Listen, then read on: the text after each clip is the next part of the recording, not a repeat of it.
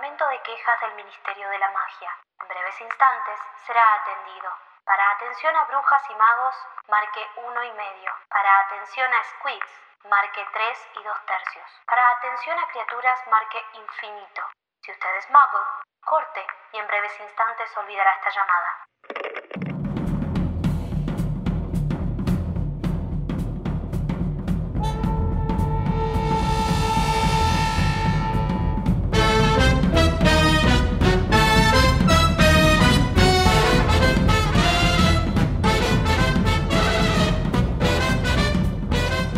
Bienvenidos amigues.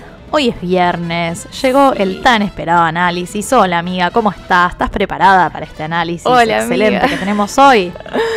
Sí, ready, completamente ready. Hoy, hoy tenemos Yes. un largo camino por delante. Sí, la verdad que sí. Les recordamos a todos que si quieren saber qué pasó en este capítulo antes del análisis, Ajá. pueden escuchar nuestra intro de los miércoles. Yes. Y también queremos recordarles que pueden seguirnos en todas nuestras redes. Somos arroba las quisquillosas en Instagram y las quisquillosas guion bajo en TikTok. Síganos. Tenemos además un cafecito eh, para que puedan aportar a este bellísimo podcast. Lo encuentran en nuestro link de links junto con nuestras plataformas para escucharnos y por supuesto nos ayudan muchísimo siguiéndonos acá en Spotify, acá en Google Podcast, acá en, en todas sus plataformas. En la escuchen. plataforma de su preferencia. Exacto. Así que ahora sí, después de que ustedes hayan hecho todas esas cosas que acabamos de decir, ah, Ponen pausa ahora mismo, van, hacen todo eso van, y vuelven. escuchan la intro, leen Nos el capítulo plata. entero porque está buenísimo, léanlo igual. Nos dan plata, nos siguen, vamos allá. Yes. Vamos al departamento de misterios.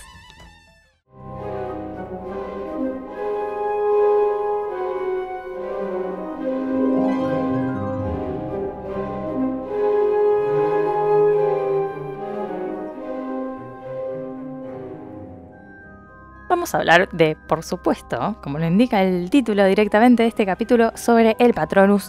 Otra cosa de la que se habla mucho en este podcast, la verdad, porque los tenemos como categorías en nuestros identikits. Eh. Lo que está muy bueno porque en nuestra opinión dice mucho sobre una persona. Eh, vamos a empezar citando al señor profesor Remus Lupin, nuestro amor, en este capítulo cuando le cuenta a Harry qué es el Patronus. Eh, le dice, el Patronus es una especie de fuerza positiva, una proyección de las mismas cosas de las que un dementor se alimenta, esperanza, alegría, deseo de vivir. Pero no puede sentir desesperación como los seres humanos, de modo que los dementores no pueden herirlo.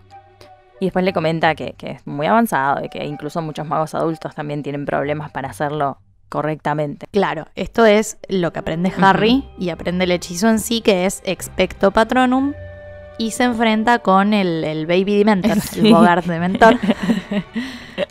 Por supuesto, vamos a ir directo a nuestra diosa del internet por información sobre esto y encontramos un artículo de la señora donde al fin nos da un poco más de datita que solo un párrafo, La verdad que sí. una boludez. Es un poquito más, es un poquito más.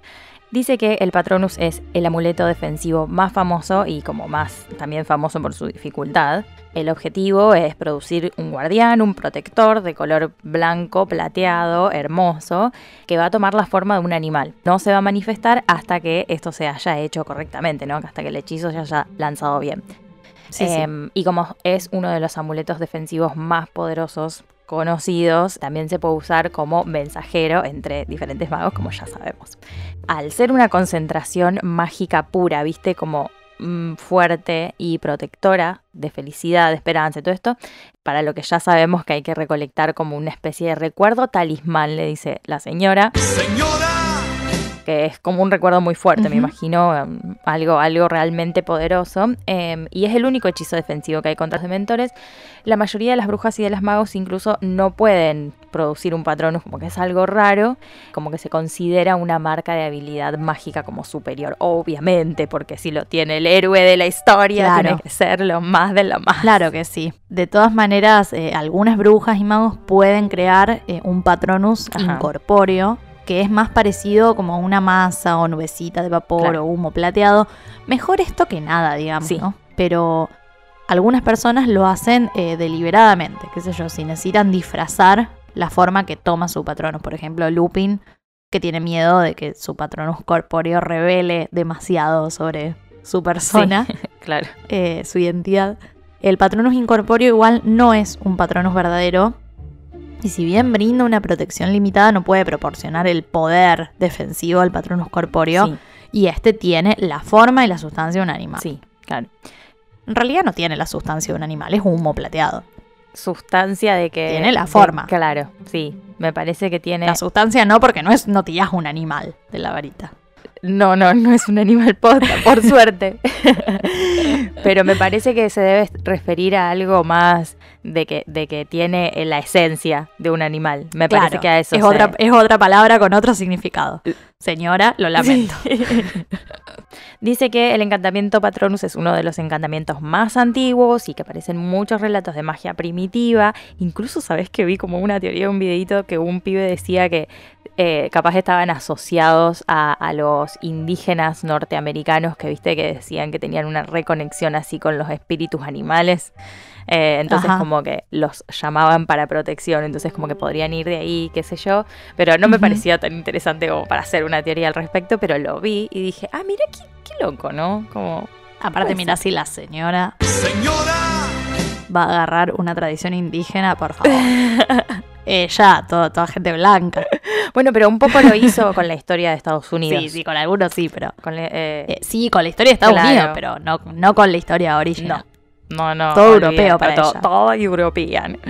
Eh, bueno. Sí, sí. Y el Patronus, a pesar de tener una asociación muy larga con aquellos que luchan justamente por causas nobles, eh, porque las personas que eran capaces de hacer estos Patronus corpóreos solían ser elegidos o elegidas para altos cargos adentro del Wisengamot y el Ministerio de la Era como, ah, vos sabés hacer un Patronus, vení, te necesitamos. Vení, Em, claro. Sí, sí. Y el Patronus no es desconocido entre los magos oscuros tampoco, como que obviamente se sabe, eh, si bien existe como una creencia generalizada y justificada de que un mago que no es puro de corazón pura de corazón no puede producir un Patronus exitoso, eh, el ejemplo más famoso del, de- del fracaso de este hechizo eh, es del mago oscuro que se llama Raxidian, de quien vamos a hablar más adelante, pero es muy interesante algunas pocas brujas, magos, o sea, así de, de moral cuestionables, han podido producir un patronus. Por ejemplo, eh, Umbridge, como sabemos, que hace un patronus gato para, para protegerse de los dementores en varias ocasiones. Puede ser que creérsela toda, digamos, y no dudar de tus acciones, o sea, que eso es la felicidad, digamos, para ella, bueno, funciona, digamos, claro. Eh, si es real y te produce eso, bueno, ya está, funciona. Em, Sí. Ella se lo recree y ya está, ella es feliz así. Sin embargo, la mayoría de estas personas que se vuelven insensibles, podemos decir, a los efectos de, de estas criaturas oscuras que podrían en algún alinearse, como también consideran el patronus como un hechizo innecesario, digamos, para tener en su billetera. Ah, No sé, entonces, ¿qué, qué mierda? Claro. ¿Qué efecto tienen? ¿Qué efecto reciben? Eso me, me genera mucha curiosidad. Sí, lo vamos a retomar, pero en realidad nunca se ha encontrado un sistema confiable para predecir la forma del patronus de una persona. Hay un investigador de encantamientos del siglo XVIII que es el profesor Catullus Spangle, que estableció ciertos principios que son ampliamente aceptados como ciertos, tipo chequeados, y los detallaremos a continuación. Este señor dice que el patronus representa lo oculto, lo desconocido, pero necesario dentro de la personalidad. Tiene un libro que es una obra maestra suya que se llama Encantamientos de Defensa y Disuasión y escribe esto. Dice, es evidente que un ser humano que se enfrenta a un mal inhumano como el dementor debe recurrir a recursos que tal vez la persona nunca haya necesitado antes. Y el patronus es como el despertar de este yo secreto que está ahí inactivo hasta que se lo necesita, ¿no? Pero que ahora tiene que ser sacado a la luz. Como que invocas algo adentro tuyo que siempre estuvo listo, ¿no? Para salir. Ahí, Ajá. dice Spangle, está la explicación de la aparición del Patronus en formas en las que sus lanzadores podrían no esperárselos, por ejemplo. Eh, o con quienes nunca tuvieron una afinidad en particular, o no sé, que ni siquiera reconocen, no, no sé lo que sos. Claro, ¿qué, qué es esto? Ah. Eh, Spangle se interesa por estas brujas y magos como inusuales que hacen un patronus de la forma de su animal favorito, Claro. casualmente, y dice, creo firmemente que tal patronus es un indicador de obsesión o excentricidad. Uh, Eh, he aquí un mago que tal vez no sea capaz de ocultar su ser esencial en la vida común, que puede de hecho exhibir tendencias que otros preferirían ocultar. Cualquiera que sea la forma de su patronus, harías bien en mostrar respeto y ocasionalmente precaución hacia una bruja o mago que produce el patronus de su elección. Qué fuerte eso. Me lo imagino, creo que Minerva es un caso, ¿no? Claro, Hasta es un Claro. animado, o sea, una obsesión mamita. Ah, claro. Same bueno. igual, pero. Dame gatitos. Sí, pero yo, yo siento que lo dice de una manera como negativa y para mí no es, negativo, ni a palos. claro. o sea, hablar. Como precaución, qué sé yo, capaz lo, lo dice por también por Umbridge, ni idea. Em, también incluso Mm. sucede que la forma del patronus puede cambiar durante el curso de la vida de una bruja o de un mago y también se conocen casos de, de transformaciones de la forma del patronus por razones como, no sé, por ejemplo, el duelo, el enamoramiento, cambios profundos en el carácter de una persona. Em, bueno, el ejemplo más claro es el patronus de Tonks, viste que cambia de conejo a lobo, no necesariamente a Hmm. hombre lobo, eh, cuando se enamora de Lupin. Incluso algunas brujas y magos pueden ser incapaces de producir un patronus si, sufrieron algún tipo de shock así a nivel profundo. También es- me parece que es medio difícil. sí, sí, sí. Y es habitual, pero no inevitable, que un patronus tome la forma de un animal que se encuentra Ajá. en el país de origen del lanzador. Eh, y entre los patronus más comunes están los perros, gatos, caballos, eh, claramente por su afinidad con los humanos. Y de hecho uno pensaría por esta misma razón que las lechuzas y búhos serían patronos comunes entre los magos y brujas, pero no. Son como más eh, de- del tipo de patronus extraños. Sí. Pero bueno, cada patronus es tan único como su creador, incluso se sabe que gemelos idénticos producen patronus diferentes. Ajá. ¿Cuáles son los patronus de Freddy George? ¿Sabemos? ¿Vos sabés que no sé? Ya vamos a investigar cuando lleguen Sí, sí, sus cuando lleguen sus identikits. Y también existen los patronus extintos, que son muy raros, pero no desconocidos. Eh, las lechuzas, por ejemplo, pertenecen a, a esa categoría. Y los más raros de todos, los patronus posibles, son las criaturas mágicas, como dragones, testrals, fénixes. Y si bien un patronus raro y mágico indudablemente va a reflejar una personalidad inusual, eh, no significa que sea más o menos poderoso que otro ni que tenga mayor éxito defendiendo a la persona que lo lanza, digamos. O sea, lo principal es Claro, que sea claro. corpóreo, que tenga forma. Es como que eso ya es un montón. Lo demás, acepta lo que te toca. Tiene que ver con vos. Claro, ya fue. sí. Eh, bueno, con respecto a la etimología de la palabra patronus, Ajá. significa protector, guardián o simplemente patrón. eh, viene del latín, Ajá, eh, que refleja específicamente el rol de amuleto Sí. del patrón. sí. En latín antiguo significaba padre, cosa que es interesante, Sí. porque bueno, el patronus de Harry es el mismo que el patronus y la forma de animado de su padre, Sí, el ciervo. Y la palabra latina expecto es la primera persona del singular de expectare, que significa esperar, por lo que el conjuro del encantamiento se traduce literalmente como espero un protector. Me encanta.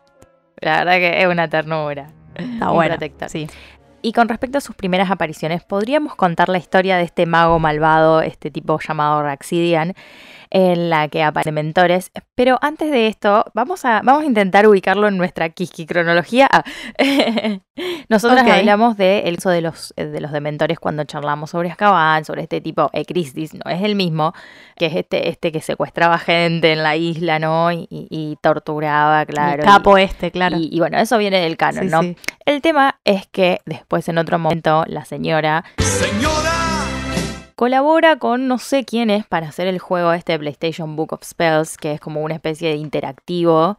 La verdad que está re bueno porque vos tipo hojeas las hojas del libro, qué sé yo, haces pociones. Claro, de una. Eh, pero bueno, ella estuvo, fue parte de eso y como que tira más data sobre encantamientos y sobre, y sobre cosas.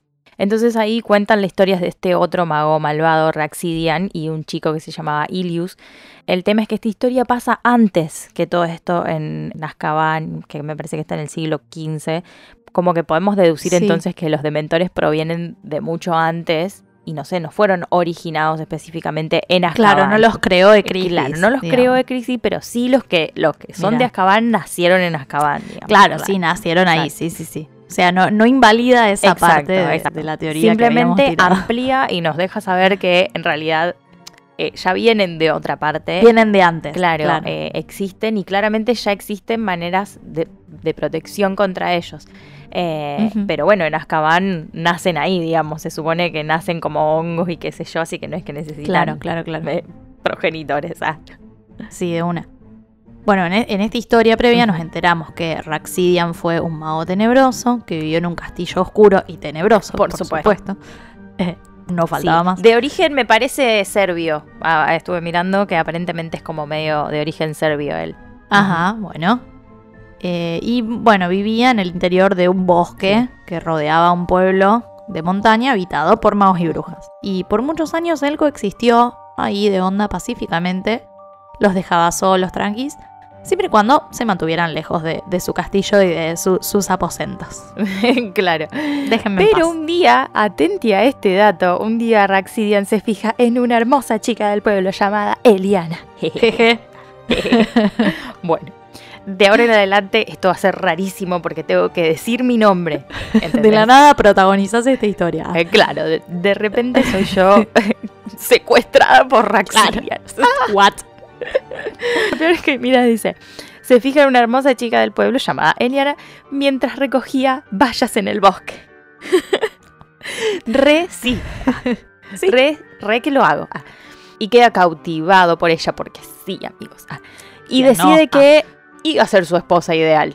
Y le manda Bueno, un mensaje a sus padres pidiendo su mano, a lo que se niegan, por supuesto, me parece muy bien. Eh, Gracias, mami papi. Gracias. Eh, así que nada, Raxidian entonces amenaza con enviar a sus dementores para destruir el pueblo a menos que le den a Eliana. Oh, Dios santo. Bueno, Okis. Eh, De repente era un femicida. sí, un secuestrador, un obsesivo, con sentimiento cero. Pero bueno, los pobladores eligen luchar. Bien. Eligen defender a Eliana, me parece bien, yendo, en vez de rendirse ante el ataque de Raxidian. Eh, primero tuvieron éxito en mantener a raya a estos dementores que, que mandó Raxidian con el poder combinado de sus patronus, pero eh, gradualmente el poder de sus enemigos los sobrepasó. Fue como, bueno, no, son muchos. Eh, entonces no, no, no alcanza y cuando parecía que toda esperanza estaba perdida, Ilius, que era un joven y tímido huérfano que había sido aislado de la batalla porque creían que su patrono era muy débil, ¿no? Para, para usarlo como una... Vos acá. claro. Él lanzó el encantamiento Patronus y de su varita surgió una rata que brilló con muchísima potencia como una estrella y alejó a todos los dementores. Al final Ujú. era un capo. Ojalá que se haya casado con Eliana. Se lo merece. Me parece que sí. Final feliz. Eh, pero bueno, Raxidian sacado, eh, Claro. muy enfurecido con que algo tan, tan in- diminuto lo detuviera, decide entrar él mismo a, a- a pelear. Intenta Ajá. invocar un patronus como para que pelee con el patronus de él. O sea, no entendiste para qué servía un patronus, me parece. Bueno, Pero, mm, pero bueno, o casualidad se olvida de que los puros de corazón nada más pueden realizar un patronus. Así que por primera vez en la historia se revela qué es lo que pasa cuando un mago bruja competente, pero indigno podríamos decir, hace un hechizo como este. Eh, y de la varita de Raxidian salen tipo gusanos que lo cubren entero y se lo devoran por completo. A eso le llamo un final feliz. Turbio. Igual. Turbísimo y horrible, pero Turbina. Los gusanos yo quiero creer que son reales, digamos, como que no sale tipo un patronus de gusano que se lo devora. No, no, O sea, no, me parece salen que gusanos, son the real literalmente. deal. Ujú. Bueno, qué locura. Eh, bueno, qué sé Bueno. yo. Como decíamos, Cosas entonces es un proceso difícil, ¿no? Muy El avanzado. Siguen. Eh, pero, pero esto es algo que nos llama la atención porque si uno no es puro de corazón, eh, no importa qué tan habilidoso seas, no puedes hacer un patronus y por eso es como, ah, súper raro Sí. que Snape tenga un patronus, como si eso lo definiera. Es Claro. como, está Umbridge, ponele como claro ejemplo, ahí ella sin ningún drama haciendo su patronus, que además es el mismo que Minerva. O sea, como, no, no sé, Sí. no cierra Sí. demasiado. Sí, por ejemplo, los mortífagos. Esto, esto tan anunciado de que los mortífagos especialmente no pueden hacer patronus. Ah, sí. Eh, o sea, se supone que están muy seguros de lo que hacen. Mm. Eh, no, no puede salir un patronus oscuro. Claro, o sea, la gente mala también es feliz, chiques. Exacto. sé yo? Nada se me ocurre. Ese es el, ese es el gran problema, ¿no? Claro. Eh, Sí, porque si no, qué sé yo, no harían las cosas que hacen. claro. Hitler era feliz, chicas.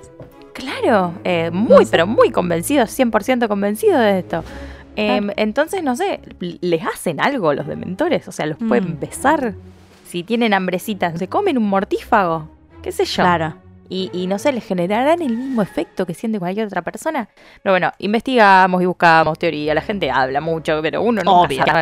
hay muchas Sí. opiniones al respecto, muy encontradas. Como que algunos dicen que es porque es muy complejo, que, o sea, capaz nunca lo aprendieron porque no les interesa. Otros dicen que, no sé, no lo hacen porque es como contraproducente. O sea, demuestra cómo es tu personalidad bien adentro, tu yo real. Entonces decían, tipo, como ellos, o sea, los mortífagos son personas que eligen el anonimato para, para hacer, para generar terror, ¿no? Entonces era como, imagínate un mortífago que te quiere hacer el malo, que te quiere matar, tira un patronus y de repente sale una ave hermosa, así. Claro. como- Bueno, pero en ese caso podrían hacer como looping que no, no tira el patrón corpóreo, tira Claro. humito. También, también.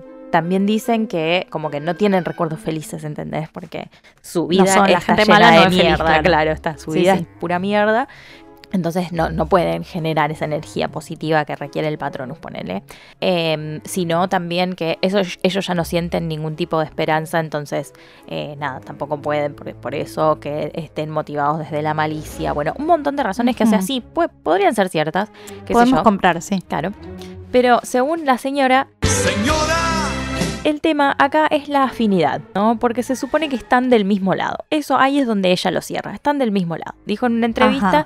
cuando le preguntaban si Snape era el único que podía, de ellos que podía ser un patrón, dijo que sí. Sí, es el único. Ok. Eh, Bueno, un patronus. Porque al final era bueno. porque era, era de los buenos. Claro. Así, así Sí, de, sí. de basic es. Mm, eh, pero Sí, ella dice que porque un patronus es usado contra cosas, que los mortífagos generalmente están en, en el mismo lugar que los dementores, que generan lo mismo. Generan desesperanza, generan terror, generan miedo eh, de- y todo eso. O, o si no, luchan uno al lado del otro, al mismo objetivo, digamos. Como que no los necesitan a los Sí. patronus. Pero qué sé yo, entonces, ¿para qué mierda estás? Ent- No sé, ¿entendés? Me- no, no, no entiendo. Si no. Eh, si, si los pones Sí. ahí, los tipos son del mismo bando, ¿qué onda? No sienten nada. Eh, no se supone que están ahí y están encerrados en sus mentes, súper tristes. Eh, ¿No sienten el frío y esas ganas de morirse? Sí. Eh, o sea, es raro. Siento que nada de todo esto me conforma. O sea, como que necesito un poco más, no sé. Algo le tienen que hacer. Lo- a mí lo que me parece, lo que me parece es que no es que no los afectan. Lo hacen y de hecho, que yo, Umbridge se protege a sí misma con el gatito Claro. como para que ella no la jodan y al resto sí. Claro. Pero lo que me parece que quiere decir acá la señora es que en términos prácticos no necesitan hacerlo, porque como que nunca se tienen que enfrentar. O sea, Sí. siempre pelean codo a codo. Entonces. ¿para qué le vas a tirar un patronus si te está ayudando? Sí. Digamos. Eh, luchan como por la misma causa. Lo que no sé si, si en ese caso simplemente se fuman el frío, digamos, Sí, y todos los claro. horribles, porque, o sea, lo sienten. Claro. Eh, porque aparte, no es que el dementor dice, ah, este me está ayudando, está de mi lado, así que no Claro. le voy a chupar. No, no, no, no le son voy ciegos, a chupar no, el alma, claro. no distinguen. Entonces, Claro. bueno, porque si no, como vos decías, Cabán sería la prisión más inútil del mundo y sabemos Claro. que no lo es. O sea, Exacto. no es inútil. Entonces, para mí pasa un poco por eso. Yo supongo que se lo bancarán. No sé. Me parece que sí, claro, claro, claro. Sí. También me cierra un poco esta teoría de que los, los mortífagos son todos medio boludos y no saben hacer un patrón. Claro, como que es sea, mucho. Yo más que, más que eh, la gente mala no es feliz, eh, yo me quedo con la gente mala es pelotuda, digamos. Listo.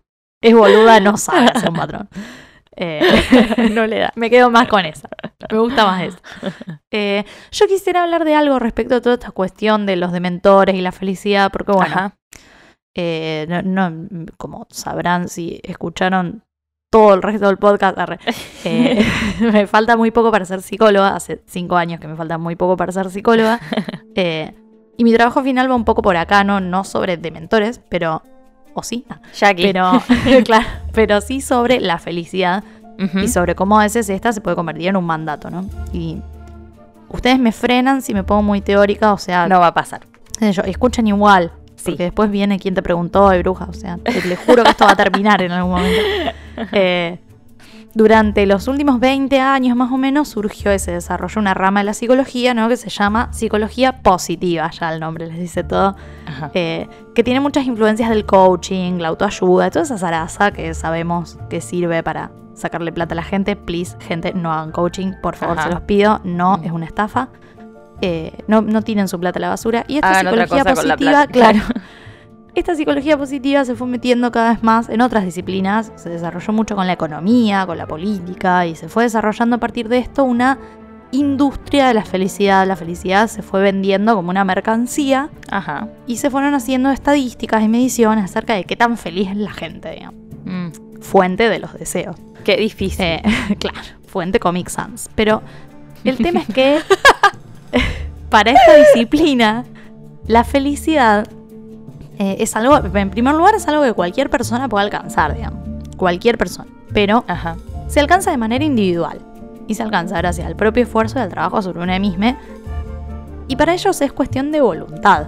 Porque lo único que vos podés cambiar es tu voluntad de hacer o no algo. Sí. ¿no? O sea, qué sé yo, ellos dicen, no, bueno, eh, la- las circunstancias de la vida vos no las podés cambiar, vos podés cambiar cómo reaccionás ante esas circunstancias. Bueno, esto trae algunos problemas, porque, qué sé yo, como sabemos, no siempre es cuestión de voluntad. Sí, es muy simplista decir eso. ¿no? Algunas Si cosas querés- sí, pero otras El no. si querés podés es mentira. Sí. Eh, el tema es que cuando vos no puedes ser feliz por el motivo que sea, hay como una culpabilización, esto de que no sos feliz porque no querés. Y eso Sí. a alguien con depresión o con tendencias suicidas o lo que sea, lo puede terminar de detonar. Es un peligro. Sí. Y otra cosa que se desprende de esta idea tiene que ver con el ideal de ciudadano neoliberal, que es un individuo feliz, autosuficiente, productivo, narcisista, egoísta, competitivo, que se hace a sí mismo, que a mí nadie me regaló nada, que yo me hice de abajo, no sé qué, no sé cuánto. Y con esto se va fragmentando el lazo social y estamos cada uno buscando nuestra propia felicidad sin darle bola al de al lado. Sí, claro. Ahora, ¿qué tiene que ver todo esto con Harry Potter, no? Todo. Ah, Es lo que todos nos preguntamos en la vida. Pero como hemos dicho varias veces, la señora creó a los dementores como una metáfora de su propia depresión. Y los dementores se los combate con el patronus, que es positividad, felicidad, sentimientos lindos, todo lo que ya hemos dicho. sí. Y lo que a mí me parece es que está muy internalizado en Harry y por lo tanto en ella misma, porque claramente es ella quien escribe esto de que si no puedo es por mí, es mi culpa, no lo suficiente. Quizás es lo que a ella le han hecho sentir incluso, ¿no? Porque Sí. a ver, yo no sé demasiado respecto a esa etapa de su vida, no, no sé qué tanto habló, yo la verdad que las entrevistas no las he leído, pero mm, muchas veces personas con depresión se tienen que bancar que le digan, y, pero ¿por qué no probás levantarte de la cama y salir y hacer cosas? O, Claro. bueno, pero trata de ver el lado positivo, hay gente que está peor, y sin fin de pelotudeces propia de gente que jamás tuvo depresión. Sí. Y empatía, dicho sea de paso. Que no, no, Eh, o sea, eso es. no es necesario está- tener depresión. Claro, O sea, claro. Ahí está el gran Para darte cuenta que estás diciendo boludeces. Basta, chicos. Y por otro lado, fíjate que los recuerdos que Harry elige en esta ocasión en general son como recuerdos egoístas, digamos, como la primera vez que yo monté una escoba, la primera vez que a mí me dijeron que era un mago y, y esos recuerdos no le funcionan demasiado bien. Sí. Como que lo que le empieza a funcionar después, como decíamos, es pensar en recuerdos felices con otros, porque o sea, la felicidad es compartida. No podemos ser felices cada uno en su islita, o sea, la felicidad es algo que se da y se busca en comunidad. Y acá yo me voy a poner medio densa, medio camarada, eh, medio comunista, pero vivimos en un sistema que constantemente nos quiere separar, porque como dice Luna Lovegood más adelante, separadas no somos una amenaza tan grande. Entonces, que no nos hagan creer que nuestra felicidad está dentro nuestro únicamente porque por sobre todas las cosas está afuera. Y si alguno de ustedes oyentes ahora o en algún momento de sus vidas tuvo, tiene depresión o si en un futuro la tienen, no se sientan culpables de no poder, no sean como Harry. Pobrecito. no seas como Harry. Eh, Harry la pasa mal por esto. Hay días que no se puede y está bien. Capaz al día siguiente sí, se puede un poquito o no. Y al día siguiente sí, pero no se torturen porque no es culpa suya. Pero claro, pero claro. Además, viste que esto de, de- de gastar mucho dinero en el coaching y así, no es como un resultado inmediato que necesitas, entonces es como que hacer un trabajo más extenso y de poder hablar de esto, de decir, hoy no puedo, hoy no me siento bien, eh, hoy me siento culpable, hoy me siento así, hoy no me puedo simplemente poner una cara positiva y salir. Necesitas ayuda, necesitas de otros también. Y ahí un poco está también el tema. Em, pero bueno, Harry, o sea, me parece re fuerte también en este capítulo, siente bastante textual que él se siente culpable. O sea, él lo, dice, ¿viste? Como se, siente culpable de que no le sale el maldito patrón porque eh, no está poniendo lo suficiente eh, de sí, ¿viste? No, no está buscando momentos felices con fuerza o que no son suficientes o que, bueno, en fondo quiero escuchar a mis padres. Como que refuerzan más todavía eso que el problema es él, ¿viste? Soy yo estoy haciendo todo mal. Ni siquiera el contexto en el que creció, ni las situaciones horribles que se va encontrando, qué sé yo. En algún punto a veces es lo mismo con la señora. ¡Señora! En algunos conceptos súper fuerzas antagónicas, marcadas del bien y del mal, y de la luz y la oscuridad, la, vida y la muerte, como que no hay nadie en el medio. Y como re definitivo en este momento porque está en juego su alma para él. O sea, si él no es capaz de producir eso positivo y esa luz que no sabe dónde sacar, va a perder su alma. Y bueno, la copa de Quidditch también. En el orden inverso, va a perder la copa de Quidditch y de paso su alma. Eh, yo igual la voy a defender a la señora. ¡Señora! Porque sí, o sea, sabemos que ella es re binaria. Siempre lo, lo, decimos, pero lo que yo quiero decir es que nos machacan la cabeza con que ser felices depende de nosotras y ser infelices también. Cuando no, no es así. O sea, lo que yo digo es que a ella también le deben haber vendido ese cuentito, digamos. Y sí, sí. Cuando a vos te venden ese cuentito, o sea, los 90 son épocas muy feas eh, en términos de salud mental. Entonces, cuando tenés depresión es un peligro creerte esas cosas. O sea, no, no, por favor, no se crean eso, please. De hecho, es claro lo que le pasó a ella posiblemente. Sí, sí, esto es algo que siempre se trae. sí. Em, y bueno, lo peor es que Harry también se revuelve el cerebro ahí investigando archivos, buscando cositas que le funcionen y él, él va como que va resignificando un poco lo que es el concepto de felicidad, ¿viste? Él, va encontrando las cosas a las que tiene que llamar después, ¿viste? Como decís vos, después le funciona mejor cuando sale de estos momentos medio felices, librito de texto, que parecería como cuando, tipo, no sé, googleas ser feliz o felicidad, qué sé yo, hay gente como toda recontenta. En el campo. Sonriendo. En un prado. tirándose de algo, una montaña rusa. Y al final del día, o sea, son momentos un poco efímeros, son recuerdos lindos, son cosas que sí, que te, puedes recordar como algo re lindo, te da en el momento ese shot, viste, dopamina, y, ya está, como, ah, exploto, y bueno, listo, me bajé. No sé si configura lo que es, lo que es la felicidad, pero bueno, no sé exactamente lo que es. no, sé definirla exactamente, pero este, este tema de los cuentos y, de, y no sé, nos disculparán los fans, me incluyo entre, entre ellos, a Disney, o sea, lo, enorme de Disney de crecer con todas estas historias, de que, de que se, llega a la felicidad después de un camino arduo y a partir de ahí es tipo para siempre. Forever. Happily ever after. Y nada, está, un poquito lejos también eso, porque no, porque no es por ahí. Eh, así que bueno, pobre Hat. siempre, era la conclusión, siempre la conclusión, la puta madre. Bueno, vamos a hablar también de la quiromancia, que se menciona solamente en este capítulo porque es el tema que están dando en adivinación y es otra excusa para que Trelawney le diga a Harry que se va a morir. Pero claro, siempre una buena oportunidad. Obvio. Eh, la quiromancia es básicamente la adivinación a través de la lectura de las líneas de las manos de una persona. Ajá. Y la palabra proviene del griego keir, mano, y mantella, adivinación adivinación de la mano. Adivinación de manos. Aunque es un arte que se extendió por todo el mundo, sobre todo en las culturas árabes y del cercano oriente. Ajá. Sí, no vamos a profundizar tanto en este tema porque literal es una frase. Es una boludez. Em, pero sí, queríamos leerles algunas cositas, algunas líneas principales de las manos y sus significados porque nos pareció lo más interesante. La verdad que está, es, sí, sí. es interesante. Eh, para esto nos basamos más en la tradición china que usa esta práctica para determinar la buena o la mala suerte, ¿no? Para eso, para saber un poco desde la quiromancia, eh, eh, aprender sobre su vida, a darse cuenta de ellos mismos, incluso como que también podés ver varias cosas, no solamente. Claro, si no es necesariamente para leer el futuro. Eh, normalmente la mayoría de las personas tienen preguntas que, que pueden responderse con cada mano, ¿no? O sea que se pueden usar las dos, Ajá. pero se utiliza generalmente la mano derecha porque en quiromancia la mano izquierda se relaciona con la información congénita, esto que vos traes al nacer, mientras que la mano derecha se relaciona con la información postnatal, Claro. que es la que vale Claro. en realidad. Claro. Entonces, cuando se realiza la quiromancia, el palmista, o el quiromante, utiliza eh, principalmente la mano derecha y luego va sumando, restando o comparando la información de acuerdo con la lectura de la mano izquierda. Ajá. Hay muchas maneras también de leer las manos. Una de las más famosas es leer las cinco líneas.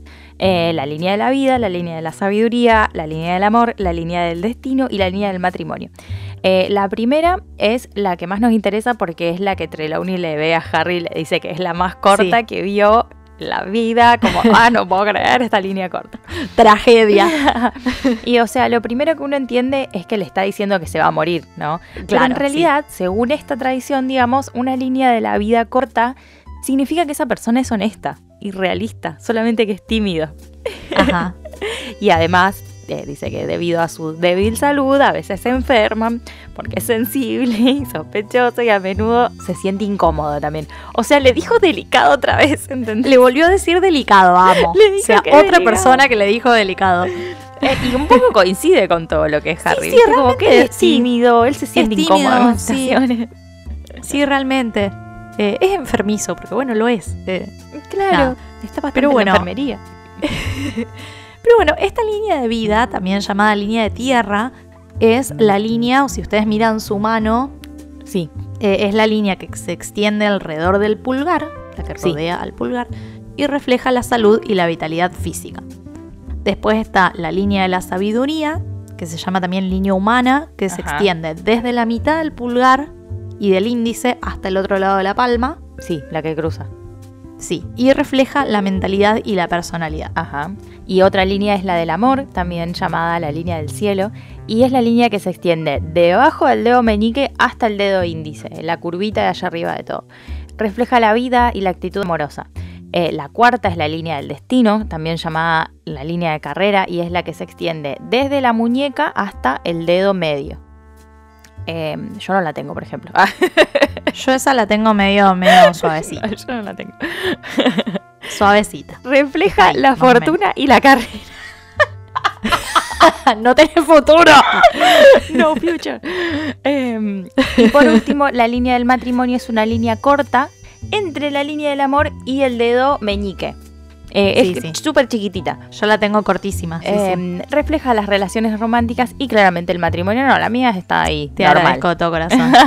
Eh, no me interesa demasiado. Eh, bueno, no vamos a entrar en detalles sobre qué significa, si tal línea tiene tal forma, porque no terminamos más. Sí. O sea, hay muchísima información. Googleen, pero agregamos que pero también. vean. Sí, sí, está bueno. Sí, sí, pueden googlearlo.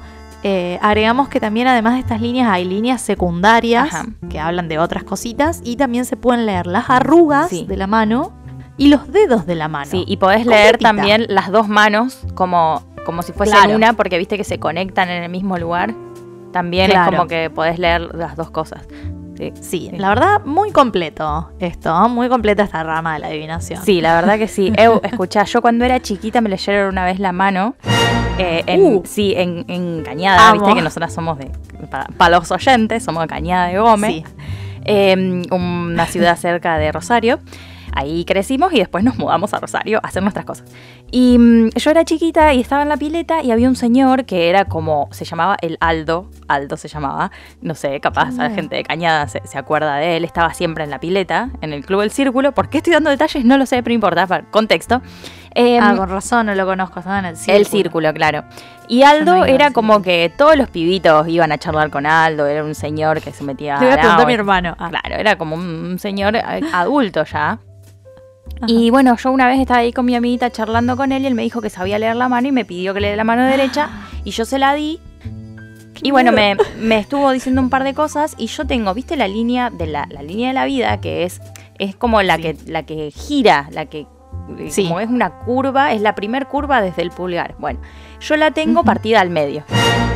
Ajá. La tengo partida al medio, Datazo. tengo como un, claro, como un- una, una línea que se desarma y después abajo continúa, pero continúa lejos. Entonces él me dijo, mira esta Ajá. línea, esta, esta es la línea de la vida y está cortada al medio. eh, junto con las otras características que leyó de la mano, me dijo, lo que vos tenés es una propensidad a los accidentes. Eh, me dijo, eh, entonces alguna vez en tu vida, esta, esta marca que tenés acá, que está separando la línea de la vida, significa que vos vas a tener una encrucijada. En algún momento te vas a encontrar en una situación en la que tu vida va a estar en peligro, me dijo. Retriloni, Ah. Retriloni me dijo, Sí, tené cuidado con eh, la ruta, tené cuidado con los autos, tené cuidado con eh, los accidentes. Eh, me dijo, propensa a los accidentes, ¿entendés? Yo, la persona que Claro. una vez se cayó de culo y estuvo sin caminar tres, cuatro días. me, me, Historia me- real. con- convengamos que me sucede, soy un poco accidentada en, algunos, en algunos momentos. Em, tengo varias cicatrices que lo comprueban. Em, pero bueno, me dijo eso. Y yo pienso como primero, eh, señor, usted leyendo manos en la pileta a niñes, qué sé yo. A niñas. Disculpe. No da. Claro, porque a mí eso No me sé, quedó señor. toda la vida. Sumado, Claro. claro. a otras cosas, imagínate. Y después yo me di cuenta que le empecé a tener como un miedo, ¿viste? A la, a la- a la ruta y todo. Bueno, por otras cosas también que no voy a detallar. Pero bueno, ahora aprendí a manejar. Amiga, perdón, pero yo no me voy a subir a un auto con vos. ¿Escuchaste, Aldo? Aprendí a manejar. Y soy muy buena. Ah. Nada, como que me parece que en cierto punto, bueno, sí, pero yo no puedo creer, digamos, en lo que me dice Aldo en la pileta también. Eh, pero siempre me lo quedé como, O sea. como una anécdota graciosa de, de cómo, sí, tal vez vos podés ver que una persona es media torpe y decirle algo con respecto a eso y podés modificar muchas cosas, digamos. Por eso creo que hay que tener cuidado con estas prácticas.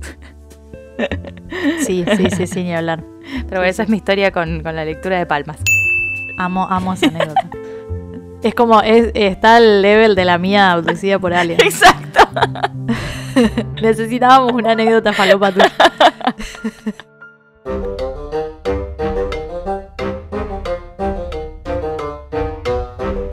Bueno, terminando este departamento de misterios, llegaron las preguntontas. Y amiga, Yes. yo tengo una pregunta para vos. Bien.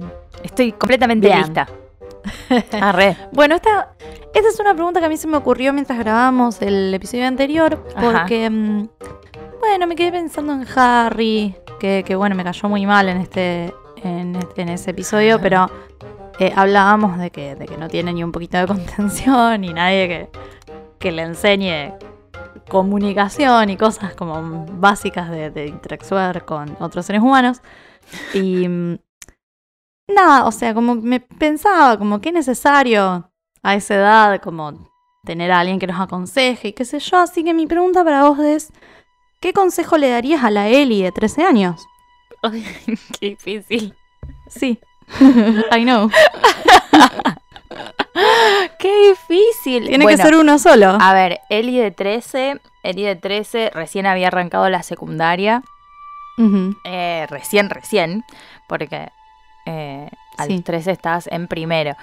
Sí. Y, ay, qué difícil esa época. Yo, mi, mi, mm, ¿cómo es? Mi consejo, la verdad que si tengo que elegir solo uno y a esa edad, más adelante vi- vinieron otras cosas y capaz Ajá. me aconsejaría en contra de hacer ciertas cosas con ciertas personas, pero mm, sí diría eh, que a esa edad intentaría decirme, che, no es necesario eh, intentar tanto para, para que los demás eh, quieran ser tus amigues o, no es necesario dar tanto de uno para, para, para los demás porque muchas de esas relaciones que uno tiene a esa edad parece que son súper importantes y son una mierda. Sí. Después no te queda Sí, nada ni nadie de, de todo eso y diste un montón de cosas, cambiaste muchas cosas de vos misma para intentar encajar en ciertas cosas o dejaste a un costado un montón de personas que capaz eran re amables y, y que con quienes podrías haber tenido buenas amistades porque capaz no encajaban con eso que vos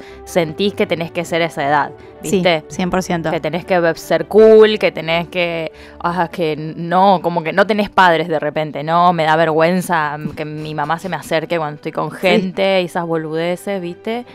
No sé, pavadas, pero bueno, hay que pasarlas, lo entiendo, pero mi secreto sería eso. No intentes tanto.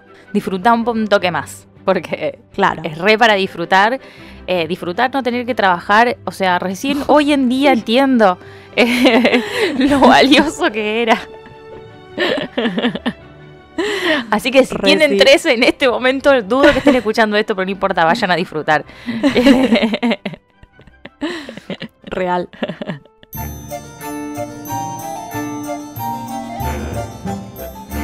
Bueno, llegamos a nuestra sección de las quejas y por favor yo quiero que hablemos del poco tacto de Oliver Wood. Chabón. Eh, yo ya lo dije muchas veces, yo lo quiero un montón, pero a veces, como en este capítulo, te quedas como, no, no, flaco. No, amigo, No. claro. Pensá dos no, veces. no, claro. Pensá dos veces antes. Primero, primero que se le acerca a Harry haciéndose el piola, tipo, eh, ¿qué tal la Navidad? ¿Todo bien? Pero como que no espera una respuesta. O sea, él es protocolar esa pregunta. Eh, inmediatamente va al grano. Anda, Eh, bueno, Harry, es, mira. el, es el WhatsApp de Hola, Sí, ¿cómo de, andás? "Ey, ¿cómo andás? ¿Todo bien? tiempo". ¿Qué querés? Che, O sea, ¿qué querés? ¿Me vas a pedir algo? Ya sé que lo, va- que lo vas a hacer. Hacelo. Eh, pero le dice, viste, como, Harry, mirá, yo estuve pensando en las vacaciones. O sea, maquinó todas las vacaciones. tipo, Sí. "Wood, por favor, descansa. Te lo pido, por favor. Pero, nada, le dice como, che, no, bueno, no podemos permitirnos que pase lo mismo que la otra vez con los dementores y eso. Pero nunca es una preocupación Harry en sí, sino si Harry sigue estando apto o no para jugar. sí. Sí, ¿No? sí, sí. De hecho, cuando Harry le dice que va a empezar las clases con Lupin, le dice, ah, no, bueno, menos mal porque no te quería perder como buscador. O sea, Ay, ya estaba abriendo audiciones para un buscador nuevo, lo para un reemplazo de echando, Harry. boluda. Vino a echarlo. O sea, Tal cual. Eh, y inmediatamente, o sea, una vez que esto ya está arreglado, pasa al otro problema que él tiene, que es que su buscador no tiene una escoba decente. Eh, y, y es todo el tiempo así, Oliver, o sea, TKM, bancamos muchísimo tu pasión y todo, pero baja 50 cambios, o sea. En ningún momento se te ocurre preguntarle a Harry algo tan básico como, no sé, ¿cómo estás? ¿qué onda? ¿Cómo te sentís? Sí. Eh, ofrecerle un oído, che, uh, posta que Sirius Black está buscando. No, no, no, es todo Quidditch, partidos, estadísticas, estrategia. Sí, sí. Ay, Dios. Ew, ¿quiénes Señor, serán sus amigues? O sea, No tiene. esa ya no, no, tiene. no tiene. Quédate tranquila que no tiene. O sea, ¿Quién se lo puede bancar? Ay, por Dios. Y encima, ah, o sea, todo esto le tenés que sumar eh, que pone entrenamientos todos los días. ¿Vos entendés lo que es todos los días? No, no, Eh, no, por favor. Son estudiantes también, además de en equipo. O sea, ojalá pudiesen vivir de esto, pero todavía no. Están en la escuela. Claro. Están al pedo. Están como, terminan descuidando un poco el, el verdadero motivo por el que van al colegio, que es básicamente ir al colegio. Claro. Ir al colegio, claro. Claro. Estás en un colegio. Vas Eh, a aprender. Y Harry le tiene que sumar los encuentros con Lupin que lo dejan tirado, agotadísimo, queda peor que Mal. yo después de mis jornadas de 11 horas de trabajo. Eh, no, no, no encuentra un momento para hacer, para hacer sus deberes y sus cosas, le queda una noche y tiene que hacer todo junto. Eh, o sea, si, si necesita Claro, algo para mal. otro día, cagó. O sea, sabemos que en la trama medio que la escuela es lo de menos. Se, se sobreentiende que, que zafan total Es después de obvio, año. sí, obvio, Eh, pero. Pero bueno, el pibe tiene que aprobar igual, o sea, tiene que hacerlo igual, qué sé yo, vos también, Oliver, estás en tu último año, por favor, te pido. Claro, Eh, tal es cual. súper, súper exigente, ¿viste, eh, Oliver? Tendría que haber reglas para esto, o sea, no sé, tipo que haya horarios eh, di- disponibles Pero para claro. los entrenamientos y arréglense con esto, o sea, días establecidos por, por Tal docente, cual. no sé, por gente que... Un límite te pido. O sea, Sí. Tipo, bueno, Gryffindor entrena estos tres días y el resto tales otros, pero un número limitado, claro, no, no, no tanto. O claro. qué sé yo, de última por, por temporadas, no sé, eh, tranquis, con un, un Es entrenamiento. realmente un abuso. semana. O sea, dejas que los capitanes se Claro. abusen. Que hagan lo que quieran, o sea, un entrenamiento por semana Claro, ya es un montón, o sea, hacer lo que sea una vez por semana es un montón. Qué sé yo, capaz si estás en- cerca de un partido, Sí. sumarlo a tres Máximo. entrenamientos. A mí tres entrenamientos por semana me parece bárbaro, porque yo todos los deportes que he hecho, ese era el límite Sí, de entrenamiento, sí, sí. digamos. No, no se puede más. Además, que se supone Claro. que Madame Hooch tiene que ir a supervisar todos estos partidos, todos estos entrenamientos. Claro. ¿Qué onda, Madame Hooch? ¡Qué ¿En qué mole! ¿Qué es de su vida? Ahí en, en Twitter, mientras los pibes están en el. Leyéndose el diario, porque... Ya debe estar harta ella también de Wood. O sea, profesora, puso Claro. otro entrenamiento. ¿Cómo que pusiste otro? Ay, pero por favor, hermano, te pido que pares. Tengo que ir a Eh, conmigo. Y con... Estoy ocupada. ¡Basta! ¿No entendés lo que basta? ¿No entendés? lo que basta vos? Y con la saeta de fuego también. Se pone insoportable. O sea, realmente Wood no pega una en este capítulo. No pega una en este capítulo. Wood está para darle un sopapo. Obvio que, como cualquier persona, se emociona muchísimo cuando se entera que Harry tiene una saeta de fuego. Pero cuando le dicen que se la sacaron, es como, no, ¿cómo puede ser? Yo voy a ir a hablar con McGonagall para hacerlo entrar en razón. ¿Quién te piensas que sos? O sea, ¿qué carajo? Me da risa, aparte de que cuando Harry le dice que Sirius lo está buscando a él y que la escoba puede estar hechizada, cualquier otra persona se escandalizaría. Claro, como tipo, uh, no, no sabía nada. ¿Qué? claro, no, y vos estás bien, estás asustado, pero no Wood lo descarta por completo, tipo, mirá si un asesino en serio va a estar buscando a mi buscador. claro. el mundo gira alrededor de la Copa de Quidditch y de su vida y de su equipo de Quidditch. Igual enseguida eh, piensa como, pero Sirius Black no entró al local de las escobas a comprar una No va a comprar una escoba, claro. No, esto, o sea, lo racionalizó enseguida, tipo, no, esto no hay chance de que haya pasado. Y aparte, cuando habla con Minerva, ella le grita, tipo, andate de acá.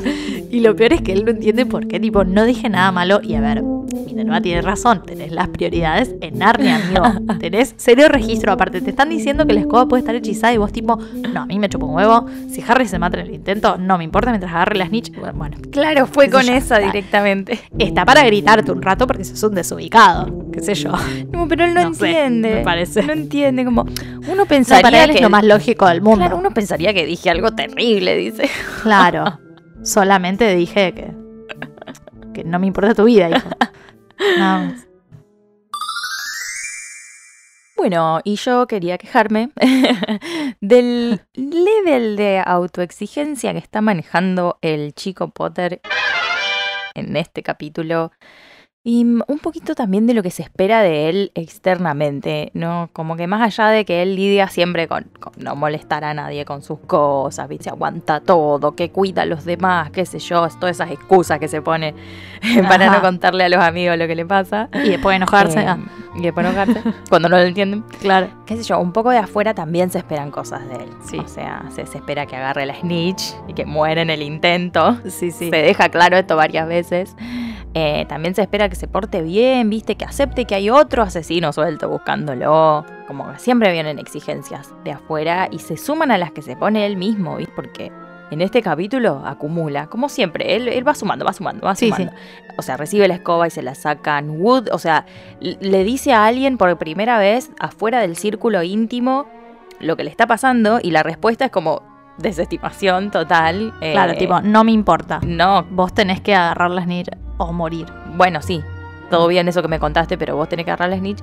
Eh, otra exigencia más, qué sé yo. Después Trelawney rompiendo los huevos, ya sé que es una boludez y él ya sabe que es una pavada, pero es una cosa más, como déjenme no, en no, paz. No, no suma, no suma ni un poco. Déjenme en paz, claro. Y bueno, o sea, me parece que la exigencia más grande, el, tope de este capítulo es cuando, nada, quiere sacar el patrón o ahí nomás al toque de una cuando recién está empezando. Recién está empezando a entender de qué se trata hacer este tipo de magia, ¿viste? Sí, sí. No es lo mismo, no es una magia más técnica, qué sé yo, como el Wingardium Leviosa, ¿entendés? Sí, sí. Es algo como un origen más emocional y, otra cosa. Tenés que buscar otra cosa, justamente. Eh, entonces, cálmate.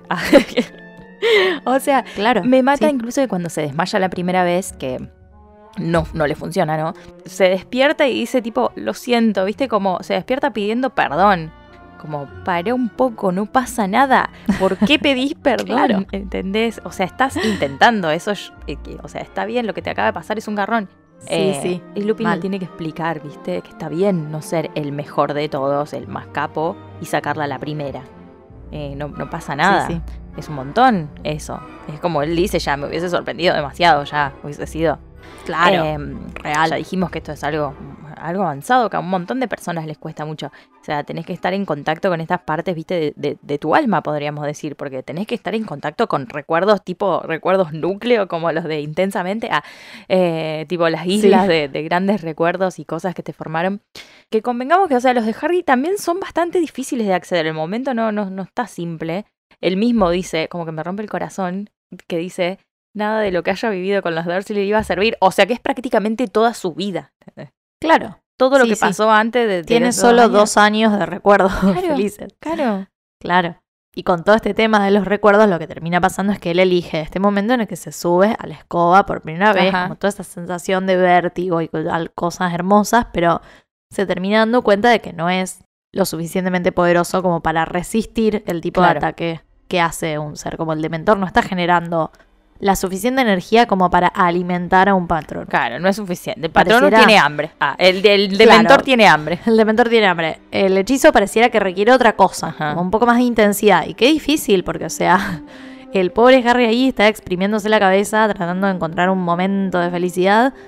Y al mismo tiempo discutiendo internamente si quiero escuchar la voz de mi mamá, no quiero. Claro, eh, ¿qué- qué pasa Y eso con eso? debilita, Sí, o sea, te debilita, porque una parte tuya no va a estar concentrada en eso. Entonces, después intenta con otro recuerdo, que también es alegre, que es cuando ganaron la Copa de las Casas, pero no es específicamente lo que se espera para el hechizo, Bueno, nuevamente. literal es un momento que te mal. mereces en la vida, tipo, ya está, esto es Claro. algo que debería ser básico en tu vida. No, no, no cual. necesito más. Claro, y o sea, vuelve a salir mal, se vuelve a desmayar, pero esta vez Harry escucha a su papá por primera vez. Entonces, a partir de ahí es como lo- los dementores en estos momentos pasan a ser como fuentes de información para Harry, porque o sea, pasa a conocer sus voces y sus voces Claro. en los últimos momentos y puede hasta reconstruir esa escena, porque antes era solo Lily Claro.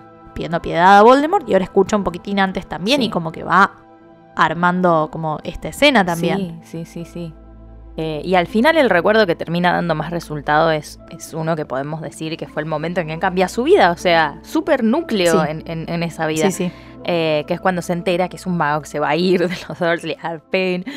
Y, y eso sí es algo que él puede proyectar y como convertir en energía bien copada.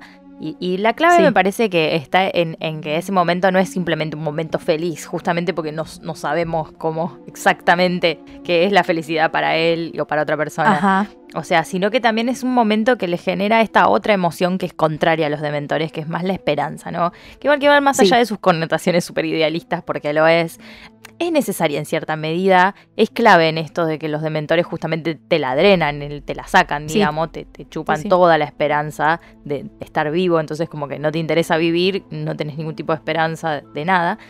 Al punto de que si lo hacen fuerte, fuerte, fuerte con ganas, los dementores te dan un besito te quedan con tu alma, cagaste y pasás a ser justamente este no ser vacío de esperanza.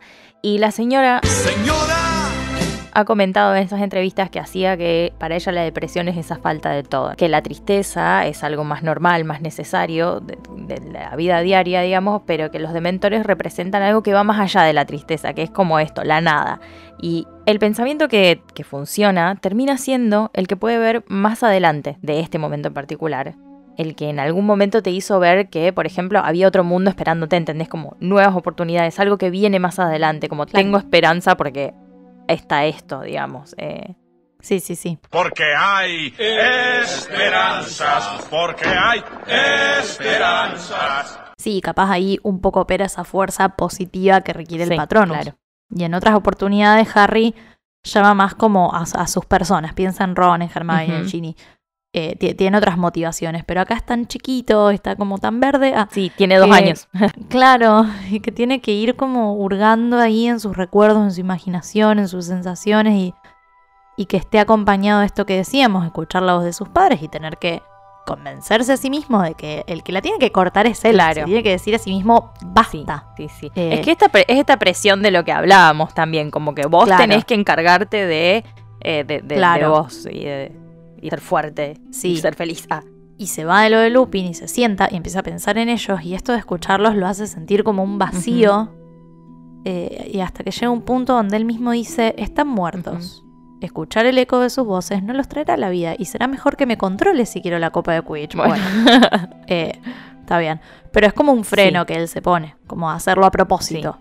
Eh, es, es lo que pasa cuando él se o obsesiona. intenta, claro. Mm. Es un poco lo que pasa cuando él se obsesiona con el espejo de Erised. Me parece que, que tiene que recordar que ellos no pueden volver. O sea, están ahí, Sí. estar ahí viéndolos o escuchándolos no soluciona nada, no es lo mismo. No es lo mismo, Claro. claro. Sí. Pero es como re fuerte también que se ponga algunos frenos, porque, qué sé yo, cuando escucha la voz de James y se despierta, está llorando y no se da ni cuenta y se tapa la cara, o sea, se seca las lágrimas, que Lupin no me vea, qué sé yo. Una situación re fuerte para los dos, como decíamos, por favor, lloren. Sí. Eh, Lupin va a explotar mi vida. Mi amor. Em, Y es como que, bueno, Harry con el tema del Quidditch pone quinta a fondo, le mete, sigue para adelante. Tremendo. Eh, por un lado, qué sé yo, al menos tiene un empuje. No sé. Ah. No sé si lo, lo oculta atrás de eso, no lo sé. eh, si lo hace para eso o si realmente le interesa no, no sufrir esto. Y bueno, el Quidditch es como la tapadera. Pero mm, eh, es re Gryffindor también esto de, de la responsabilidad, ¿viste? El CB a ganar Sí, arriba, cumplir expectativas, exigencias, todo. Eh, pero bueno, está haciendo un trabajo re grande emocionalmente y, y nada, es un desmayarse y querer seguir y se levante, quiere hacerlo. Nada de llorar, nada de ponerse mal. Ya que los dementores lo afecten para él es un montón. ¿Por qué me afectan más que a los demás? Nada, claro. él se maneja un poco así en soledad, ¿viste? Siempre es lo mismo. Siempre tarda en contar, tarda en contar, está solo, ¿viste? Se va y mi- incluso se dice todas esas cosas como que se da una orden, como basta. No pensés más en tus padres muertos. La, te- la cortas, ¿viste? Ay, bueno. Sí, y lo peor es que comparte un poco con Lupin porque le cuenta lo que escucha Ajá. y todo eso, le hace preguntas, pero no le dice nunca lo frustrado que se siente, lo culpable que se No. siente por ese deseo secreto de querer volver a escucharlos. Eh, es como que ahora ya sabe que tiene, tiene que luchar contra eso y un poco no quiere, o sea, está contrariado. Una parte quiere mucho, Sí. otra parte no. Eh, no hay Quidditch que alcance para luchar contra esta necesidad de más información o de sus No, voces claro. otra vez. Lupin le dice, esperás demasiado de vos mismo. Y sí, eh, Sí. la verdad que sí. Al menos tiene un buen momento llegando al final porque le devuelven la escoba Sí, al fin. sí. Así que eh, puede sonreír por primera vez en un mes más o menos que viene en una. Todo para que le cague en el momento de tranquilidad de nuevo con este dramón de la edición Civil War versión Escaber versus. O sea, sí, otra vez. Él estaba bien y era como, oh, ahora se pelean. no me interesan los dramas ajenos. Basta. Basta, chicos. Yo en relación a esta primera sesión de Patronus, tengo una queja hacia la peli, porque obvio.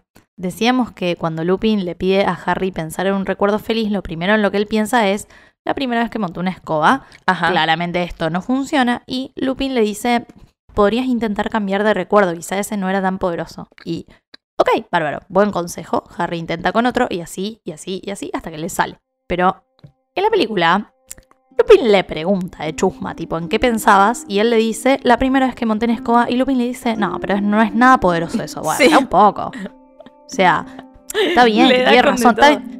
Tiene razón, obvio que tiene razón y no es lo que a Harry le termina funcionando, pero qué sé yo.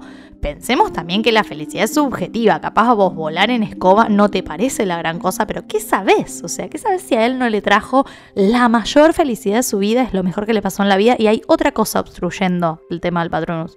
Claro, Eh, además, o sea, es el hijo de James Potter. ¿Qué te esperabas? ¿Por qué te sorprende Claro. eso? Claro, aparte, eh, recordemos que Harry, como decíamos, hasta hace dos años fue literalmente la persona más infeliz del mundo. O sea, tiene dos años de recuerdos felices. Se agarra lo que puede, mi amor chiquito. Y en ese sentido, yo quiero decir que banco mucho al Lupin de los libros por muchísimos motivos, pero entre ellos por lo profesional que es, por su ética, digamos, por no salirse nunca del rol docente, porque acá Lupin no curiosea sobre sus recuerdos, digamos, le da su espacio, le da su privacidad, hasta donde puede, pobrecito, porque la verdad que el pibe escuchando a James o diciendo que Sirius se merece el beso del dementor es como. No, no te pueden no provocar una reacción, pero fíjate que, que esas reacciones son siempre mínimas, digamos. Sí. Y, y cuando Harry le pregunta si los conoció, porque ahí Lupin no la pudo caretear, como decíamos, se delata. Él no se copa hablando del tema como si fueran amiguis, digamos. Le responde. Sí, no se pone en modo verdad. como... Claro. Pero le, le dice la verdad, eso es más de lo que cualquier otro adulto ha hecho por Harry en su Ajá. vida, pero la deja ahí, la corta. O sea, no, no es muy expresivo al respecto y podríamos pensar que, que yo estaría bueno que Lupin se siente con él y le cuente anécdotas y compartan momentos Ay, sí. entre los dos, pero Lupin sabe perfectamente el lugar que está ocupando en este momento, que es el de Sí. docente. No se abusa él de esta posición, él está ahí y está acompañando, como hacen un montón de buenos docentes, Sí. eh, sin salirse de, de su lugar. Y creo que eso es lo que hace que Harry lo respete tanto. No solo del todes, pero especialmente Harry porque comparten otras cosas que son un poquito más Sí. íntimas como, como Sí, vemos. sí, claramente, claramente. Eh, sí, yo pensaba un poco en esto, en qué situación tan difícil para Remus. O sea, ya desde el punto de partida que Sirius escapa ese año, la verdad que es un montón. Eh, Eso ya le debe haber Sí. recontrafectado después de estar en Hogwarts otra vez. Ya en el tren incluso encontrarse con Harry, que es el hijo del amigo. Se murió por él. Ah, eh, o sea, es re- todo re trágico. Este año para, para él. eh, re difícil. Sí, Y está ahí como todo el tiempo con eso, viste, en contacto con eso. La verdad, el único con el que podría haber compartido algo de esto, no sé, eh, podría haber soltado un poquito, aliviar la carga, viste. Eh, y es Harry. Y bueno, y no lo hace porque también no solo es salirse del rol de docente, sino que también, no sé si da, ¿entendés? Es como, no, no, Eh, claro, no da. a, a diferencia de todos los demás, como que él se queda en ese lugar, no como Hagrid que se le tira al cuello, ¿entendés? Llorando, hay que Claro. consolarlo. O sea, Sí, Lupin también debe necesitar una consolada, una buena consolada. En este momento suena raro decir que necesita una Sí. consolada, pero Guiño, guiño. no sé, Harry está ahí, eh, que encima también tiene todas, o sea, ya le están pasando bastante cosas, tiene todas estas cosas horribles que escucha de, de estos amigos, no puede acercarse a él simplemente y darle un abrazo, qué sé yo. Creo que una cosa es él siendo súper apropiado y otra cosa es él siempre manejándose solo y viviendo solo. Sabe que no tiene por qué compartirlo, digamos, y tiene mucha data que no puede decir. Así que nada, Sí. sabemos que al final de este libro va a recibir un abrazo de perro hermoso, sí. Wolfstar. Lo que quieren las guachas.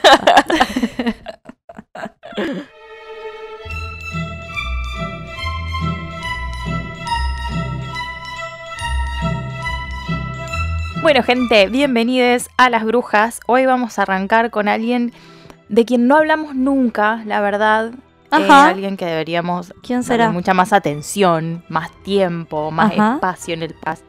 No se menciona nunca. Mm. Acá hablamos de ella. Ella. O sea, la sección podría llamarse Hermione y las otras brujas. Hermione y compañía. claro. Em, pero bueno, Sí, como veníamos charlando, estamos en, en esta etapa donde los pibes odian a Hermione.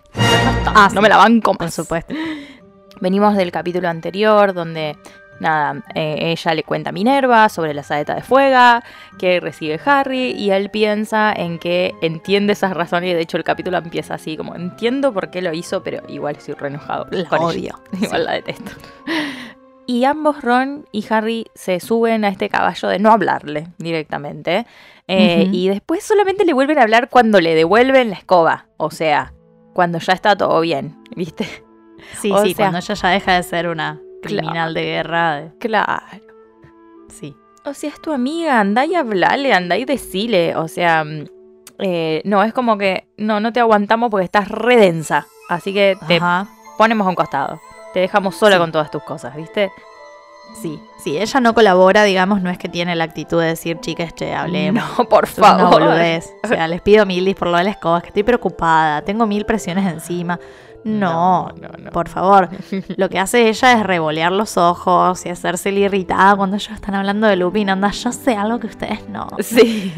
Eh, como, como que necesita agarrarse de algo y se pone en modo soreta. Un poquito. Que, que, a ver, es obvio que se re- si recibís veneno en algún momento te vas a envenenar y vas Sí, a responder también. con lo mismo, pero es un círculo de nunca acabar y o sea, está cada uno con su tema y justo Harry y Ron son dos personas muy en sintonía. Sí. Ella como que eh, se sale un poco de eso, es Sí. un poco diferente ella. De, de hecho, le chupó un huevo el Quidditch. Sí, sí, Em, real. Y ya la vemos recontra atareada con todas las cuestiones, todas las responsabilidades Sí. escolares que tiene.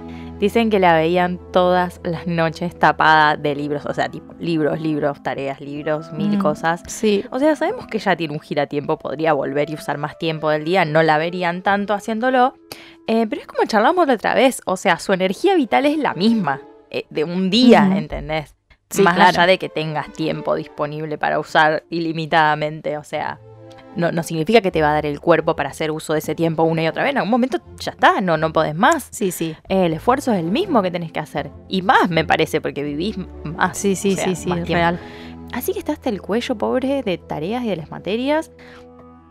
Lo peor es que también sabemos el nivel de exigencia que ella misma se pone. Acá el único que no se autoexige Sí. me parece que es Ron con algunas cosas. Es Ron, él vive feliz, tranquilo. amor. Sí, sí. Está preocupado por Scabbers. pero bueno, ella arriba. Nada de mediocridad, Claro. todo siempre tope de gama, Hermione arriba. Aparte, mirá si yo voy a dejar materias, o sea, pero por Pero favor. por favor.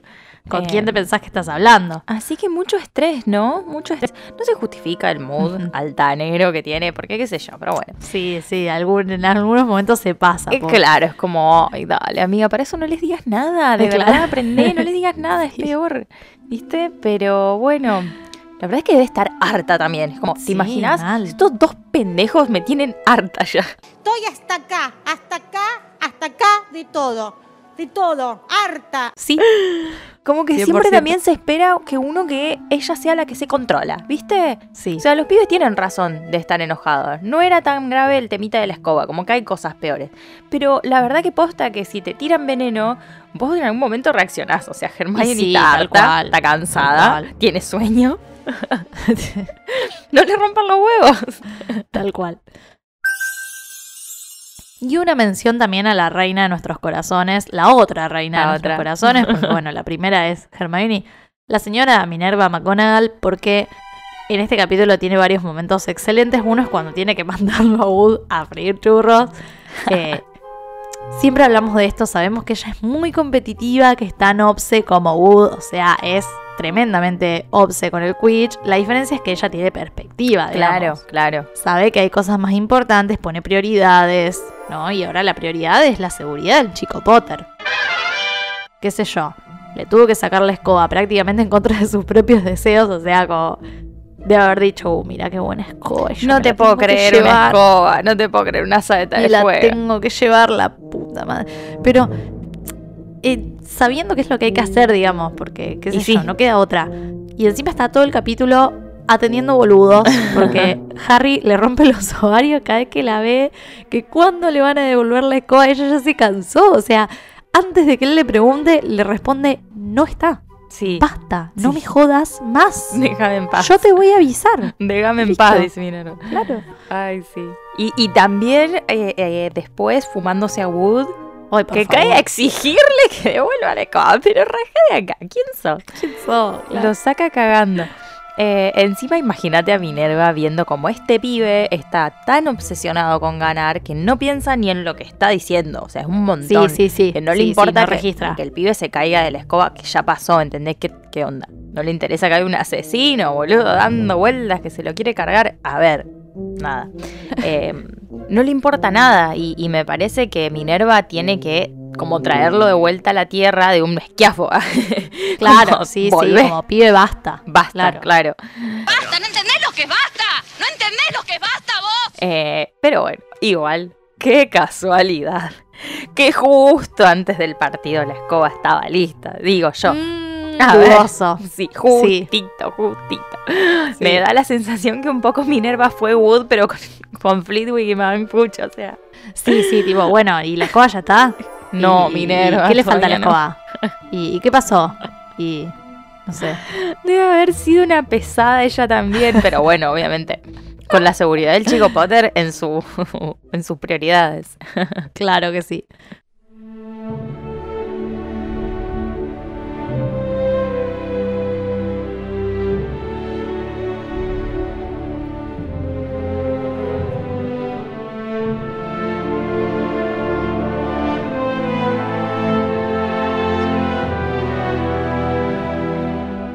Bueno, hemos llegado al pensadero, el lugar donde pensamos a...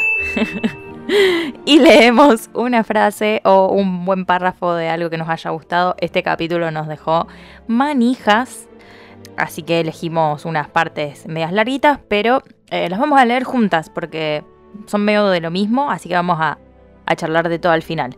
Sí, la primera es en la primera sesión de Patronus, Bien, la segunda vez que Harry intenta tirar el encantamiento. ajá.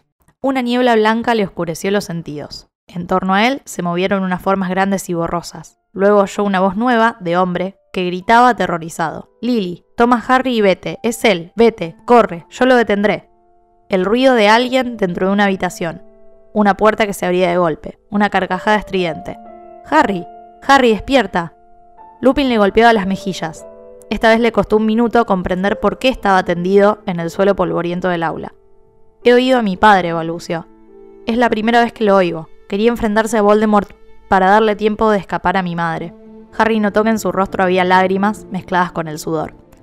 Bajó la cabeza todo lo que pudo para limpiarse las lágrimas con la túnica, haciendo como que se ataba el cordón del zapato para que Lupin no se diera cuenta de que había llorado.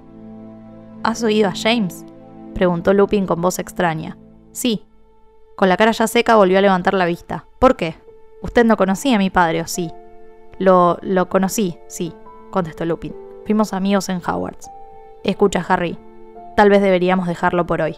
Este encantamiento es demasiado avanzado. No debería haberte puesto en ese trance. Bueno, y yo voy a leer otra parte que es la otra clase de los Patronus, eh, donde Harry acaba de preguntar esto de qué, hay abajo de la capucha del Dementor y Lupin le explica lo que él sabe, que es lo que dijimos antes, y dice, Lupin bebió otro trago de cerveza de manteca y siguió diciendo, es el destino que le espera a Sirius Black, lo decía el profeta esta mañana. El ministerio les ha dado permiso a los dementores para besarlo cuando lo encuentren. Harry se quedó abstraído unos instantes, pensando en la posibilidad de sorber el alma por la boca de una persona. Pero luego pensó en Black. Se lo merece, dijo de pronto. ¿Eso piensas? dijo Lupin como sin darle importancia. ¿De verdad crees que alguien merece eso? Sí, dijo Harry desafiante, por varios motivos. Le habría gustado hablar con Lupin sobre la conversación que había oído en las tres escobas, sobre Black traicionando a sus padres, aunque aquello habría supuesto revelar que había ido sin permiso, y sabía que Lupin no le haría gracia. Así que bueno, le da las gracias y se va. Decidimos leer estos dos fragmentos porque queríamos ambas hablar de Lupin y nada, y llorar, porque... Sí, por favor, me rompió el alma en este capítulo. Eh, no, no, por favor, o sea, no, no, no sé ni por dónde empezar. Mal, mal. Eh, de entrada lo de, lo de escuchaste a James es como ahí, Sí. ahí- de ahí dejó ah, y ahí se abrió Sí. un poquito, como Sí. ahí no lo pudo Sí, controlar esto más. no, no pudo controlarse, digamos. Y después, bueno, también, o sea, cuando después de esto, de, de escuchar a James eh, y de que Harry se entere de que eran amigos, él le dice, bueno, entonces también conocías a Sirius Black. Y Lupin como, ¿por qué preguntas Sí. eso? Tipo, Sí. ¿qué es lo que estás pensando? Y tipo, no, bueno, porque era amigo de mi papá y qué sé yo. Y, ah, Sí, Sí, ahí me dio la sensación como que él tiene miedo de que crea que sabe que él fue el traidor, digamos. Sí. No, pero aparte también como, qué sé yo, yo también pensaba en que esto que él escucha cuando hacen el pijama party de que alguien puede haber ayudado a entrar a Black al Ajá, castillo, sí, entonces como sí, que sí, capaz haga la conexión y piense que es él, Sí. ¿viste? Y como que, que termina atando cabos equivocadamente como hace él, por lo demás, en todos los libros, que ata cabos equivocadamente y culpa a gente que no tiene nada que ver. Podría haber pasado, Eh, digamos. Podría haber pasado, Sí, entonces sí, sí, sí. como eh, por eso cuando Harry le dice no, era amigo de mi papá, me enteré el otro día y él como que se calma. Sí, Dice, como, ah, "Ah, bueno, solo sabe sí". eso, claro. Claro. Claro. Sí, sí, sí. Pero bueno, Sí, sí. eh, es como que lo que decíamos antes, está todo muy presente. Siento Sí. que debe- esto debe haber pasado de una manera muy horrible y de repente el chabón andás a ver dónde estaba y Lily y James están muertos, Harry se fue a vivir con sus tíos, se terminó la guerra, Sirius está en Sirius cana, está preso. eh, claro. se supone que los traicionó eh, y ma- encima mató a Peter, Peter Sí, está muerto, eh, solo quedó su dedo y quedo yo, ¿entendés? Claro. y- y acá estoy. Y, soy un hombre lobo. Y nadie O sea, absolutamente... estoy literalmente claro, solo. nadie sabe todo lo que hicimos, nadie sabe que Mm. eh, Sirius era un perro, eh, se podía convertir en perro y Peter en rata y nadie sabe nuestra historia y solo queda él, ¿viste? Entonces Sí. eso, esa soledad a mí me rompió el corazón porque ese momento que él suelta y dice como, escuchaste a James, ¿entendés? Fue como, necesito escucharlo, ¿entendés? Necesito a mi amigo, necesito Sí. a alguien con quien Totalmente. hablar sobre toda esta mierda que está pasando. Y está Harry. Es como un flash total, un flash total. Y encima Harry como re, no, la copa de Quidditch, voy a dar todo, voy a dar la vida. Ya está, lo ve a James para mí. Flashback total. o Sí, sea, sí. sí, sí, sí.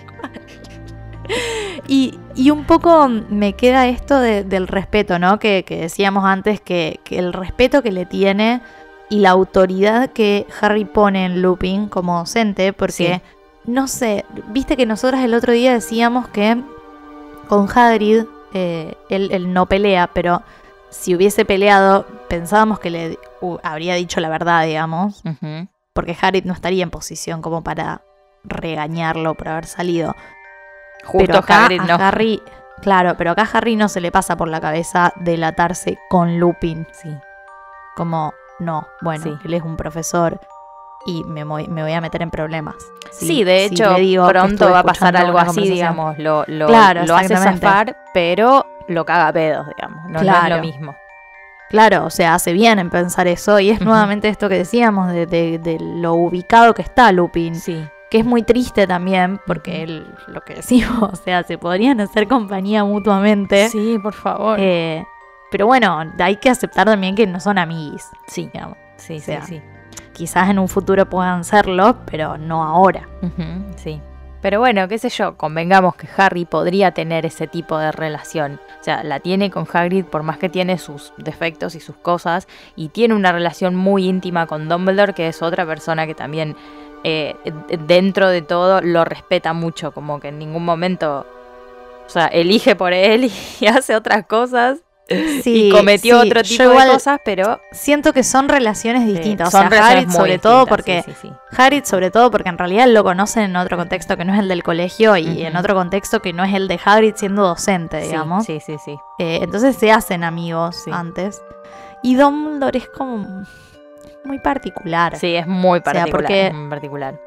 Pero digo, sí. ¿no? Que él, que Harry tiene la, la posibilidad de tener amigos adultos, ¿no? Después lo demuestra. sí, claro, digamos, eso, eh, eso digo, pero por eso digo que ahora. no, que no en este momento. Pero no en este con momento, Lupin. sí, sí, sí. Pero bueno, creo que esto sirve para que ellos también conecten en cierta manera, porque Sí. más allá de esta relación que es muy respetuosa y está buenísima para aprender de ella, también es una relación más íntima que la que tiene con otros estudiantes y más aún ahora que él sabe que conoció a sus padres de Hogwarts, ¿no? Sí. Y que le está enseñando sobre esto, que él es la única persona adulta a la que le confió lo que le pasa cuando escucha a los dementores, ¿viste? Todas esas cosas Claro.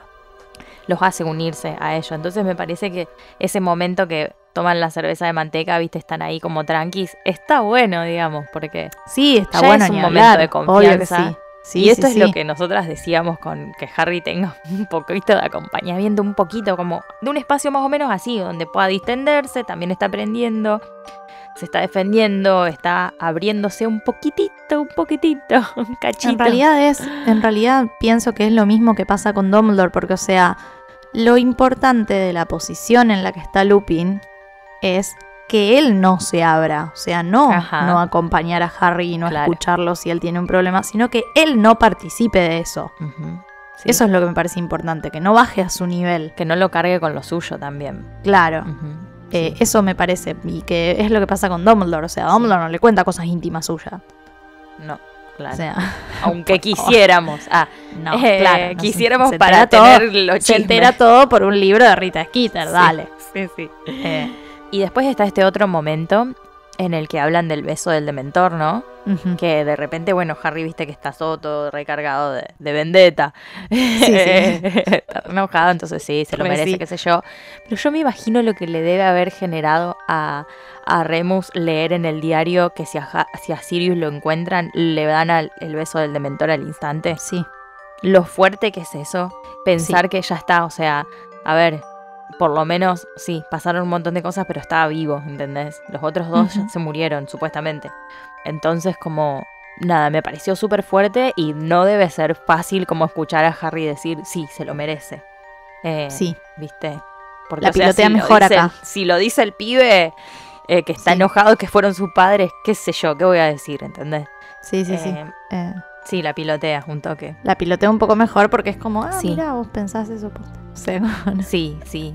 Creo que también No como para que cosa. él se dé la posibilidad de dudar de lo que acaba de Claro, decir. Eh, Claro, Sí. o sea, eh, la pilotea con el tono, digamos, como eh, de que no, no se escandaliza, tipo, no, mira si vas a pensar eso. O sí, sea, sí, como casual.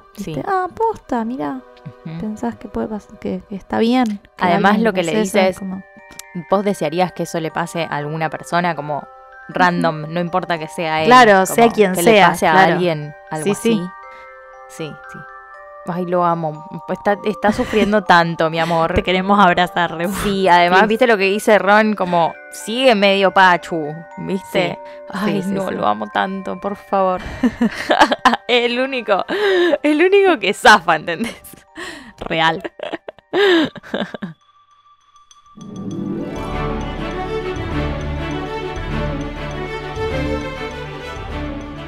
Bueno, hemos finalizado otro episodio, un episodio bastante intensito. Sí. amo. Así que seguiremos. Bueno, hay mucho Quidditch en el episodio que viene. Ah, cierto. Así que Oh, prepárense. Lo vamos a liquidar rápido, me parece. Y bueno, amigues, no se olviden que este episodio fue producido por nosotras, Magardisi y Eli Rojas, y pueden encontrarnos en Spotify, en Google Podcast y en iTunes. Pero mientras tanto, y hasta nuestro próximo episodio, alerta permanente. que tengan buena semana, amigues. Adiós. Chao, chao.